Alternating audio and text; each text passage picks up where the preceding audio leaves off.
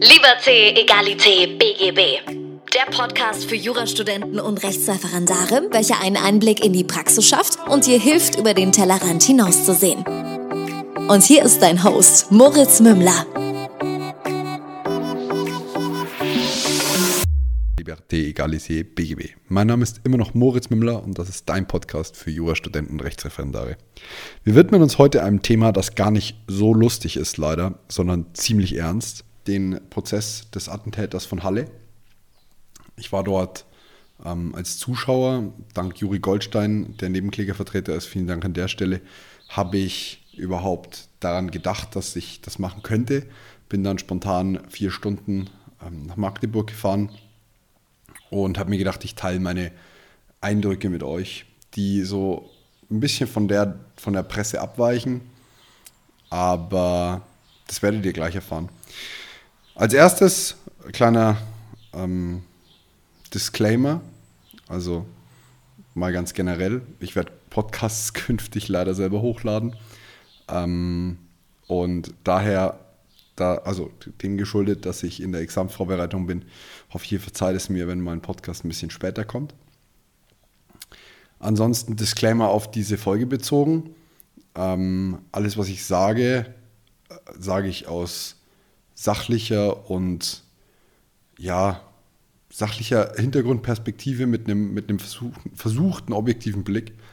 Ähm, ich bin nicht objektiv, weil ich ähm, Rassismus, äh, Rechtsextremismus, Antisemitismus, wie er sich selbst bezeichnen würde, verabscheue, also bis aufs Tiefste. Ähm, und das ist, muss einfach hier vorne weg gesagt werden. Ja, fangen wir mal an. Also erstmal, ähm, für mich ging es um 3.30 Uhr ging der Wecker. Habe mich aufgestanden, damit ich zeitig nach Magdeburg komme. Ähm, verhandelt wird der Prozess vor dem OLG Naumburg. Aber ähm, das Ganze findet in Magdeburg am Landgericht statt. Also praktisch ähm, so eine kleine wirkliche Versetzung des Ortes mit der tatsächlichen gerichtlichen Zuständigkeit. Einfach aus dem Hintergrund, weil die ähm, in Naumburg keinen, groß, keinen Saal gehabt hätten, der groß genug war. Ähm, verhandelt wird das Ganze von der Kammer, die für Terrorstrafsachen zu, ja, zuständig ist. Ähm, das sind fünf Berufsrichter. Das war mir vorher auch nicht bewusst. Ich habe euch jetzt nicht die Norm rausgesucht, aber ihr werdet sie garantiert finden. Ähm, für die Staatsanwaltschaft kommt der Generalbundesanwalt bzw. Vertreter der, Generalbundesanwaltschaft. Ähm, das war schon echt interessant. Die tragen dann auch anderfarbige Roben. Also die haben auch rote Roben. Ähm, kann mich jetzt auch komplett outen als Idiot, aber ich wusste das nicht. Ja, in den Prozess rein. Es war gar nicht so schwierig, da reinzukommen. Es gab 50 Zuschauerplätze. Ich habe mir einen davon ergattert und ergattern können. Äh, die Sicherheitskontrollen waren enorm. Also du bist unten mal darauf hingewiesen worden, dass du wahrscheinlich keine Glasflasche mit reinnehmen darfst, die ist dann abgenommen worden, was noch vollkommen okay ist. Dann bist du durch einen äh, Metalldetektor, dann bist du abgetastet worden, dann bist du ganz nach oben, dritter Stock. Äh, da hast du dann entsprechend auch nochmal eine Sicherheitskontrolle, bei der durftest du aber gar nichts mitnehmen. Also kein Handy, kein Schlüssel, kein, kein Geldbeutel, kein gar nichts, kein Wasser, kein nix, auch keine Plastikflaschen. Ähm, und das war praktisch unmittelbar vor dem Saal. Das heißt, wenn du aufs Klo musstest, musstest du durch die Sicherheitsschleuse. Wenn du Kaffeepause gemacht hast, musstest du durch die Sicherheitsschleuse.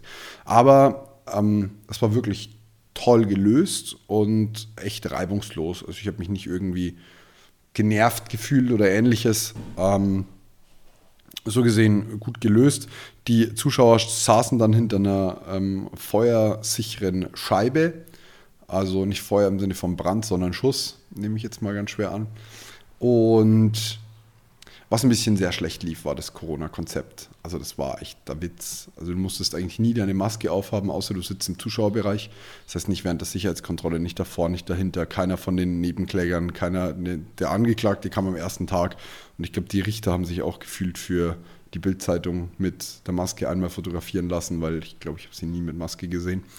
Was jetzt auch wenn nicht so dramatisch ist, aber dann im Zuschauerbereich zu sagen, also ihr dürft hier nicht ohne sitzen, war die Luft schon echt ganz schwer und ganz schick, stickig, aber das ging dann schon. So, kommen wir ähm, zum eigentlichen Punkt. Also, ähm, der Angeklagte hatte oder ihm wird vorgeworfen, ähm, an einem, am Yom, Yom Kippur, dem höchsten jüdischen Fest, letztes Jahr eine Synagoge in Halle versucht zu haben, zu überfallen, beziehungsweise was heißt überfallen, tatsächlich die Menschen dort drin zu töten.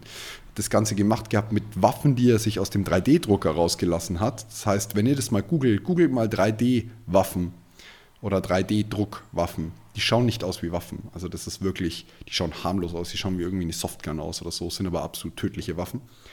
Und hatte sich auch mehrere Nagelbomben gebaut, Sprengsätze etc. pp.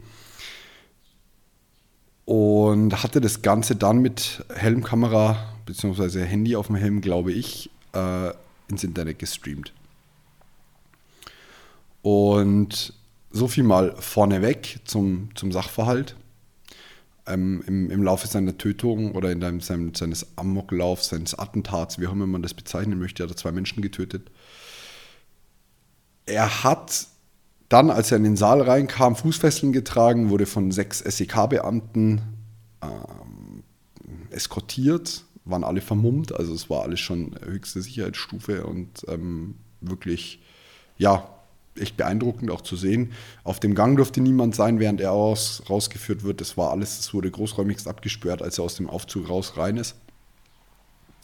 Hat sich dann gesetzt, dann haben erstmal die, die Zeitungen das Feuer eröffnen dürfen. Ähm, haben zwar keine Fragen oder so gestellt, aber Fotos, Videos und zwar für fünf Minuten durch Feuer mit der Kamera. Das war schon auch krass zu sehen, weil du dir immer gedacht hast, ist dem seine Speicherkarte nicht langsam voll. naja, dann geht die Verhandlung los. Äh, die Vorsitzende hat äh, pünktlich begonnen. Das war tatsächlich der zweite Verhandlungstag. Am Tag davor gab es ziemlich logistische Schwierigkeiten und organisatorische. Und ja, sie, sie ruft die Sache auf und dann ging es tatsächlich los äh, mit einigen Anträgen, wenn ich mich nicht ganz täusche. Nein.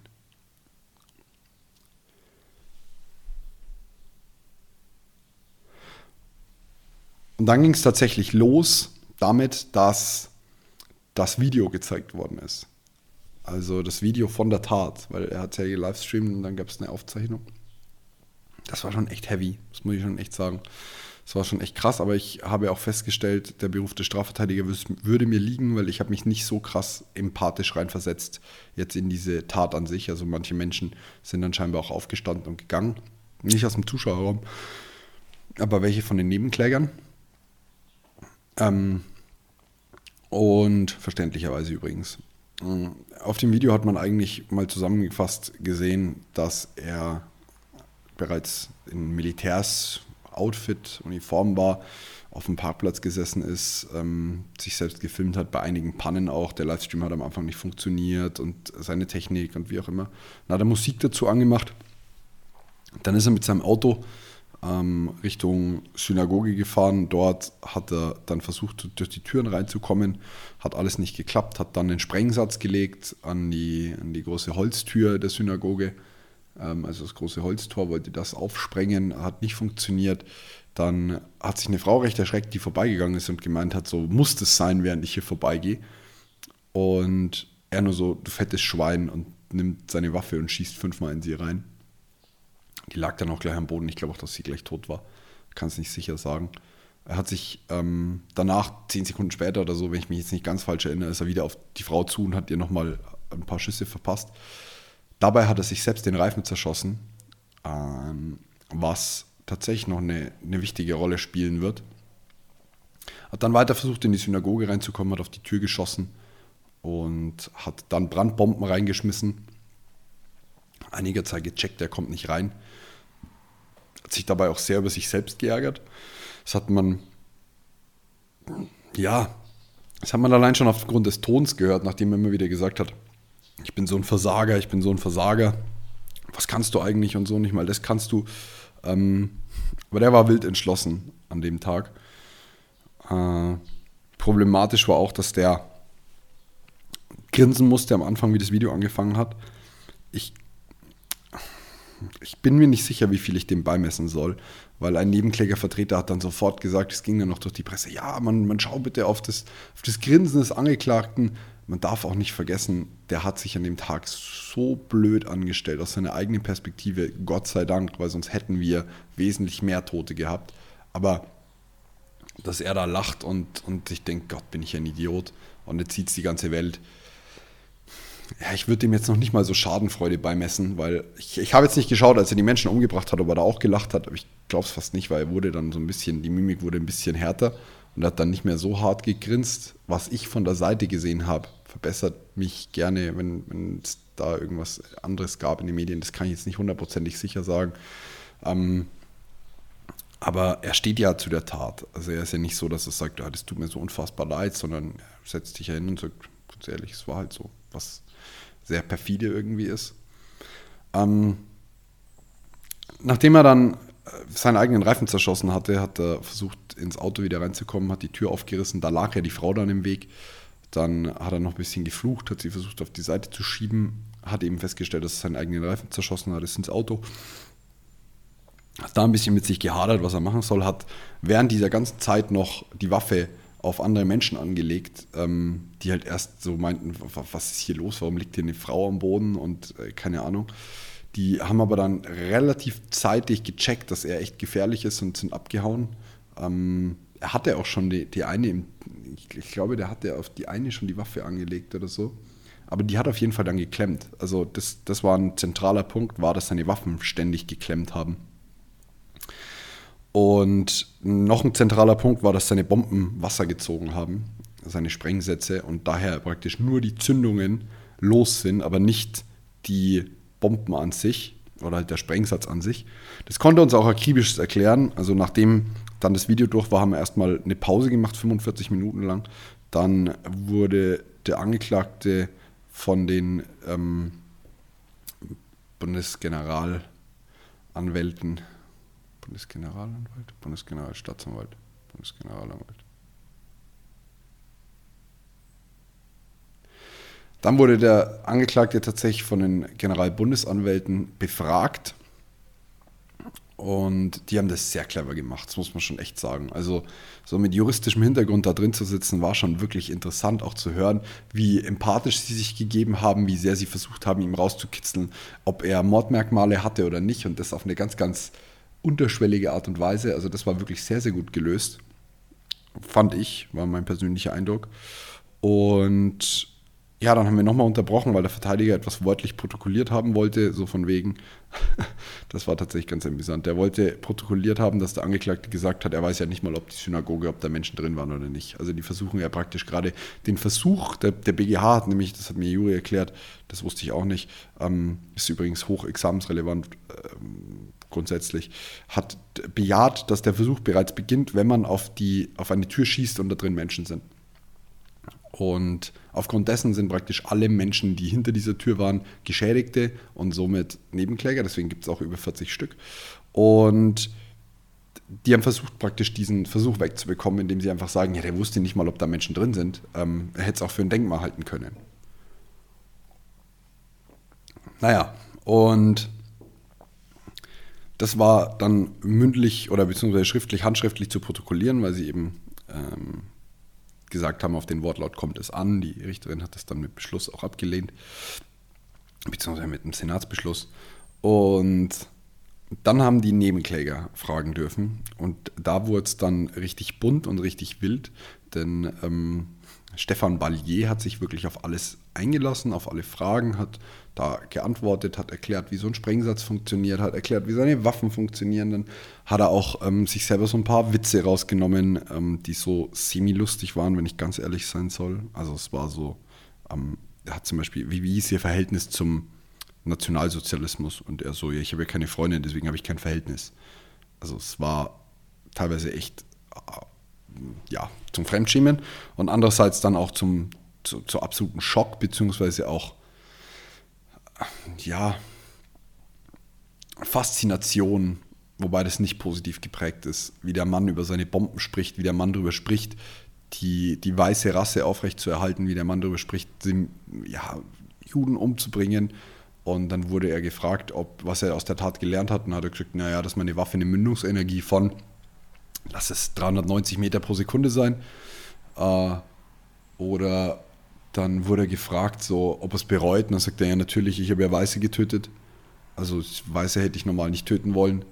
Und dann hat jemand gefragt, so die Tat war ja dann richtig sinnlos und er so, ja klar ist es sinnlos, wenn ich eine Synagoge überfalle, aber keinen Juden töte. Und hat dann auch seine Verschwörungsmythen uns aufgetischt, äh, von denen dann niemand meinte, so wie kommen sie denn auf, den, auf die Verschwörungstheorie? Und er so, Verschwörungstheorie, das ist Realität. Das passiert gerade. Und zwar, es geht um die Umvölkerung, glaube ich, dass die, dass die Juden den großen Plan entworfen haben, dass die Moslems die Europäer ersetzen sollen. Und äh, also wenn man sich diese These mal auf der Zunge zergehen lässt, das ist, das ist so hirnrissig, es ist so ein Unfug, es ist so wahnsinnig. Da fehlen einem echt ein bisschen die Worte. Er hat dann auch behauptet, der Feminismus sei jüdisch. Äh, da hat dann der ganze Saal gelacht irgendwie. Na, wurde er gefragt, wie kommen Sie denn auf die steile These? Er hat gesagt, naja, die, die, die ersten Feministinnen waren Jüdinnen. Und ja, also der hat echt verquerte Weltansichten. Aber es war hochinteressant, mal so zu sehen, wohin diese. Ich meine, jeder kennt diese Verschwörungstheorien. Ja, also Bill Gates will uns alle zwangsimpfen und an allem, äh, da, da gibt es eine höhere Macht und ähm, die Juden verwalten eigentlich das ganze Geld dieser Welt und keine Ahnung, was da nicht alles gibt. Ich kenne mich mit den Themen nicht aus. Ähm, und ich meine, jedem sei es frei, sich zu einem gewissen Grad mit so einem Spaß zu beschäftigen, aber er war halt echt das Beispiel, was passiert, wenn es schief läuft, wenn es zu weit geht, wenn jemand sich radikalisiert äh, gegen ja, eine Bevölkerungsgruppe, gegen eine, ich weiß nicht, wie man das sagt, gegen, gegen, gegen eine Gruppe von Menschen, weil sie anders sind. Und ja, wie gesagt, der hat für mich eher den Eindruck gemacht eines Sachverständigen über Bomben und Waffen und wie auch immer. Hat sich über die Nebenklägervertreter lustig gemacht, die dann gemeint haben, so haben sie in ihre Kugel auch Nägel rein, weil der Nagelbomben gebaut hat. Der hat gesagt, der, der Gegenüber, ob er denn überhaupt irgendwas von Waffen versteht, weil da würde ja die Waffe kaputt gehen. Also das wäre ja hochgefährlich. Und dann wurde er gefragt, so was. Ähm, was er denn für Musik abgespielt hat, während er die Tat begangen hat. Und dann hat er gesagt, naja, haben Sie die Liste nicht bekommen? Sagt sie, nö, dann, äh, oder beziehungsweise wir müssen das aufgrund des Mündlichkeitsgrundsatzes müssen wir einführen. Die war auch ein bisschen schnippisch, also ich fand die speziell, die, die Nebenklägervertreterin, ähm, aber es tut eigentlich nichts zur Sache, wie ich das empfunden habe. Naja, ähm, und fragt ihn ja, wie hieß denn das Lied, das sie da und da gespielt haben? Dann hat er den Namen genannt und dann hat sie ihn gefragt, ja, was ist denn der Sinn? Oder können Sie mir den Sinn des, des Liedes sinngemäß zusammenfassen? Und dann sagt er ja. Und dann hakt sie nochmal nach und dann meint er, mach ich aber nicht. Und dann, das war schon echt wie, also die Presse hat es beschrieben wie ein bockiges Kind. Ich habe eigentlich eher das Gefühl gehabt, der spielt so ein bisschen seine Macht aus, weil tatsächlich hat er nicht ganz unerheblich Macht die ich so empfunden habe, weil er hat, wie gesagt, die Nebenklägervertreter vorgeführt und er hat jedem, jedem nicht, das kann ich nicht sagen, mir hat er das Gefühl gegeben, dass es ihm ja alles eh egal ist. Also es ist ja wurscht bei ihm. Es passiert ja nichts mehr. Er ist ja nicht mehr, er kommt ja nicht mehr raus. Also das hat er schon, hat er schon kapiert. Und auch der Generalbundesanwalt hat ihm dann gesagt, also hier ein Tipp, ähm, geben, wenn sie jetzt dann sehr lange Zeit haben, über ihre Taten nachzudenken, dann ähm, denken Sie doch mal drüber nach. Wir atmen alle und wir sterben alle, wir sind alle gleich. Und das hat äh, den Angeklagten jetzt nicht so mega berührt. Aber jemand meinte dann, es gibt so und so viele Millionen Juden auf der Welt. Wie wollen Sie die alle töten? Wollen Sie die alle auslöschen oder wie? Und dann hat er eiskalt gesagt, ja, irgendjemand muss ja anfangen. Und er hat dann auch seine Ziele nicht genannt, aber er hat sie gewichtet. Also es war total interessant, weil er hat die Frage, wie, was seine Ziele mit der Tat waren, hat er nicht beantwortet, aber die Frage danach, in welcher Reihenfolge die vorgegebenen Ziele er bewerten würde, die jetzt praktisch der, der Nebenklägervertreter ihm mitgegeben hat. Und das eine war die Remoralisierung der weißen Rasse, das heißt, den, den Weißen ähm, wieder die Kraft zu geben, aufzustehen und, und zu kämpfen. Ähm, das heißt, er wollte auch Nachahmer initiieren. Als zweites, boah, jetzt habe ich es wirklich vergessen, aber jedenfalls war Punkt Nummer drei, das letzte hat er gesagt, so viele Menschen wie möglich töten. Also das war seine letzte Priorität. Das war mehr Mittel zum Zweck für ihn. Ähm, aber er wollte halt auf die ganze Geschichte aufmerksam machen. Ja, es gab dann, wie gesagt, noch einiges an Fragen, wo er dann auch äh, die, die Nebenklägervertreterin eben gemeint hat, sie sind doch Jüdin und so aufgrund ihres Nachnamens und wie auch immer. Und hat da Aber größtenteils die Fragen recht freigebig beantwortet. Ein paar kleine Details hat er nicht beantwortet. Auf ähm, die Frage von einem anderen wollte er dann auch nicht mehr antworten, hat er gesagt, nö, habe ich keine Lust mehr. Und das war schon ziemlich, ziemlich, ziemlich verrückt. Generell, mein Eindruck war, dass die Vorsitzende den Prozess unfassbar gut unter Kontrolle hat. Also sie hat in genau den richtigen Momenten eingegriffen. Sie hat auch, sie hat auch auf eine humorvolle Art es geschafft, immer wieder vor und nach jeder Pause die Stimmung leicht zu lockern, ohne dass es so einen unangenehmen Touch bekommen hat von wir respektieren die Opfer nicht. Und ähm, apropos Opfer, ich habe natürlich vergessen zu erzählen, dass er danach in einen Dönerladen gestürmt ist. Er wollte eigentlich mit seinem Auto, daher vorhin der Hinweis, er hat sich ähm, selbst den Reis mit zerschossen, was, was sehr wichtig war. Er wollte eigentlich mit dem Auto in ein muslimisches Zentrum und, Quote, seine Aussage, wenn ich schon nicht die Ursache bekämpfen kann, dann wenigstens das Symptom. Äh, Quote Ende.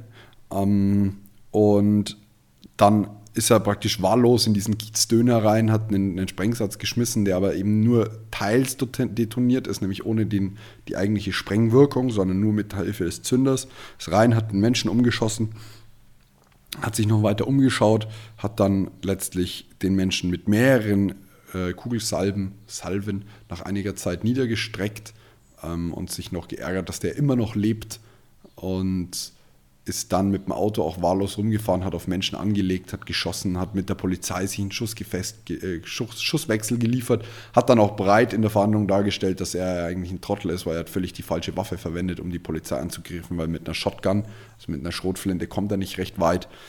Und er wollte einfach nur, dass die sich wegducken, weil er wollte ja seine Mission zu Ende bringen und dazu musste er erstmal fliehen. Er hat dann ähm, einen Mann angefahren und hat dann breit dargestellt, dass der Mann ja farbig war und er hätte nicht ausweichen können, ohne sich selbst erheblich zu gefährden, was wahrscheinlich durchaus richtig ist mit einem, mit einem zerschossenen Reifen, äh, mit einer hohen Geschwindigkeit, da wenn du das Auto längst, drehst dich oder stellst dich auf. Er hat gesagt, er war selbst überrascht, wie gut er überhaupt noch gefahren ist. Dann wurde er gefragt, ob er denn ausgewichen wäre für einen Weißen. Hat er gesagt, ja, natürlich. Also für einen Weißen wäre er natürlich ausgewichen, den hätte er versucht zu schützen. Also bei dem, bei dem äh, Farbigen war es ihm wurscht, aber ähm, den Weißen wollte, wollte er schützen. Und generell war so ein bisschen, er, er, schützt seine Leute. Was er sehr bereut hat, ist, dass seine Familie so drunter leidet. Ähm, da wurde ganz am Anfang der Antrag gestellt, denn die haben alle ein Schreiben an den Anwalt von dem Angeklagten abgegeben, dass sie von ihrem Zeugnisverweigerungsrecht Gebrauch machen werden. Und beziehungsweise nicht höchstpersönlich abgegeben, sondern in den Briefkasten geworfen. Und dann haben die Nebenklägervertreter ähm, darauf bestanden, dass die schon geladen werden, denn das sollen sie bitte in der Verhandlung erklären, zumal man ja nicht weiß, ob das Schreiben wirklich von denen sei. Ähm, dass sie darauf bestanden haben, fand ich juristisch richtig, aber bei dem Medienrummel, der da herrscht, würde ich, glaube ich, als, als Eltern des Angeklagten und als Schwester einen Teufel tun und dahin gehen. Ähm, wenn du musst, musst du, hilft ja nichts, aber das ist, also das hätte ich nicht anders gehandhabt. Das war schon ziemlich heftig. Naja, und er ist dann geflohen und muss scheinbar noch einen Taxifahrer angeschossen haben, damit er ihn fährt oder damit er ähm, oder ihn bedroht zumindest, da bin ich mir jetzt nicht ganz sicher. Das wurde tatsächlich nicht so genau erläutert und es war auf dem Video nicht mehr drauf und hat ihm aber dann noch Geld hingeschmissen, weil er wollte ja den weißen Taxifahrer nicht abziehen. Er wollte ja lediglich eine Zwangstaxifahrt haben, hat er dann noch wörtlich so gesagt. Ähm, zeitweilig war der Ton etwas sehr schlecht im, im Gerichtssaal, sodass man wenig verstanden hat, aber ähm, ich habe mich dann konzentriert, dann ging es. Naja, äh, um was ging es noch?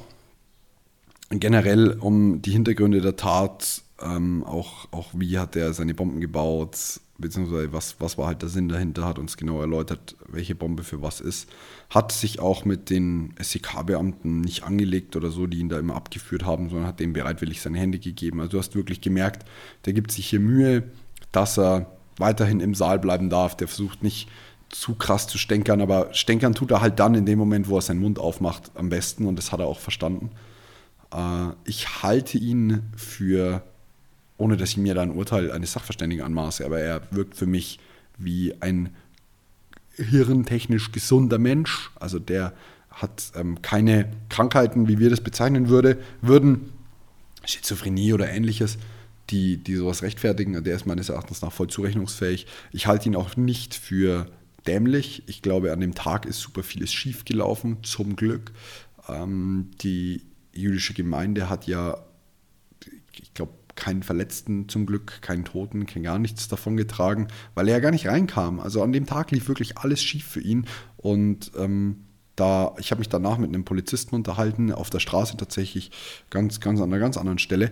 Und der hat erzählt, also auch von sich aus so, man kann wirklich dankbar sein, dass der sich stümperhaft angestellt hat, hat er wortwörtlich gesagt. Sonst wäre das Ganze anders ausgegangen. Und das, das stimmt schon, das ist schon richtig. Ähm, aber er hatte halt jetzt seine Bühne und versucht eben seine Thesen der Welt mitzuteilen. Äh, ja, die ist halt, diese Bühne ist halt nach dem Prozess vorbei und dann schaut das Ganze halt ganz anders aus für ihn, weil dann ist er eingesperrt. Und der wurde ja auch am ersten Prozesstag, das hat Juri erzählt im Livestream, bei Instagram übrigens, wenn ihr vorbeischauen wollt, hat erzählt, dass die ähm, Vorsitzende den Angeklagten gefragt hat, inwieweit er denn jetzt zufriedener ist. Und dann meinte er überhaupt nicht, bei mir sind ja Schwarze auf dem Gang. Und das zeigt einfach seinen tiefen Hass. Er hat dann auch gesagt, zu, zu einem Nebenklägervertreter, dass er aussehe wie ein Jude, so nach dem Motto. Und, oder war das so? Man erkennt es optisch. Meistens hat er gesagt, nee, nicht, dass der, sorry, nicht auf die Person bezogen. Man erkennt es optisch. Und die Richterin hat dann zu ihm gesagt, also sorry, aber sie sehen auch nicht wirklich deutsch aus und ähm, beziehungsweise weiß aus. Und dann hat er gemeint, ja nicht deutsch, weiß. Und dann hat sie das eben korrigiert und dann hat, hat er gesagt, doch, also er findet schon, er, als er das letzte Mal in den Spiegel geschaut hat, war seine Haut weiß. Und dann hat sie ihn angeschaut, hat sie gesagt, nee, nee, also da gibt es schon so ähm, Forschungen, die das Ganze ein bisschen belegen, was äh, auch seinem Nachnamen geschuldet. Ich meine, er heißt Ballier, das ist, oder Balliet, je nachdem, wie man das Ganze aussprechen möchte. Das ist auf jeden Fall kein, kein deutscher Name oder wie auch immer. Ähm, also der hat schon sehr krass widersprüchliche Ansichten. Und müsste einfach mal wachgerüttelt werden, glaube ich. Also der Punkt ist praktisch, er, meines Erachtens nach ist er nicht dumm, ähm, sogar, ich würde sagen, mindestens durchschnittlich intelligent, wenn nicht sogar drüber ein bisschen, aber keinesfalls hochintelligent. So clever war der nicht. Ja, aber das ist wahrscheinlich auch das Problem. Er sagt auch, er hat mit, mit keinem irgendwie über die, ja, die, seine politische Gesinnung gesprochen. Also das macht man nicht bei dem Bier, hat er gesagt. In Deutschland kannst du halt einfach über Themen nicht reden, über Politik und irgendwelche Ansichten und wie auch immer. Ja, so viel dazu. Also ähm, das war mal so das Krasseste, was mir jetzt gerade wieder einfällt. Er hat, wie gesagt, noch mehrere Thesen aufgestellt. Er sieht sich selbst als weißen Krieger. Wenn ihr das Ganze verfolgen wollt, zieht euch gerne rein. Ähm, ich habe das Gefühl gehabt, die Medien haben sich auf Kleinig Kleinigkeiten nicht, kleinere Dinge gestürzt und die halt eher groß aufgebauscht. Ähm, da hätte es schon noch andere Dinge gegeben, meines Erachtens nach, auf die man sich hätte stürzen können. Aber es klingt halt immer sehr reißerisch, wenn der Angeklagte sich verhält wie ein bockiges Kind und was weiß ich. So, an dieser Stelle vielen, vielen Dank für deine Aufmerksamkeit und ähm, auch für deine Nachsicht, dass das natürlich hier nur ein subjektiver Beitrag ist. Das heißt, einfach nur meine Empfindungen. Ebenso für deine Nachsicht, wenn der Podcast nicht mehr pünktlich kommt. ich gebe mir aber Mühe. Und in diesem Sinne wünsche ich dir einen ganz schönen Sonntag. Mach's gut. Bis dann.